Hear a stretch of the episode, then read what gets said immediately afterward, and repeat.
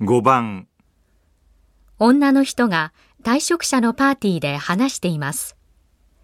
退職する人がこの会社で一番長くしてきた仕事は何ですか？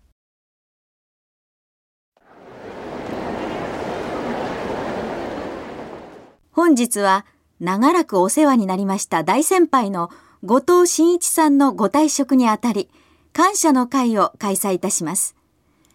後藤さんは1960年に当社に入社されました。はじめは設備設計を担当され、その後、長らく生産ラインの構築に貢献されたと伺っております。その後一時、記録装置の設計主任として技術者の教育に当たられました。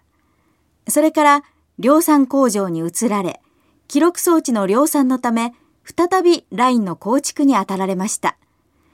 えー、それから記録装置の低価格化が進むにつれ、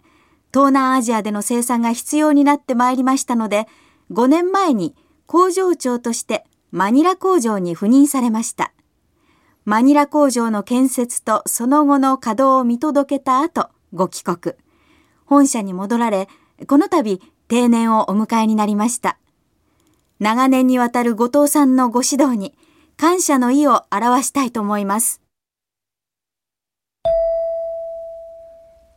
退職する人がこの会社で一番長くしてきた仕事は何ですか？1生産ラインの構築、2記録装置の設計、3技術者の教育、4工場の建設。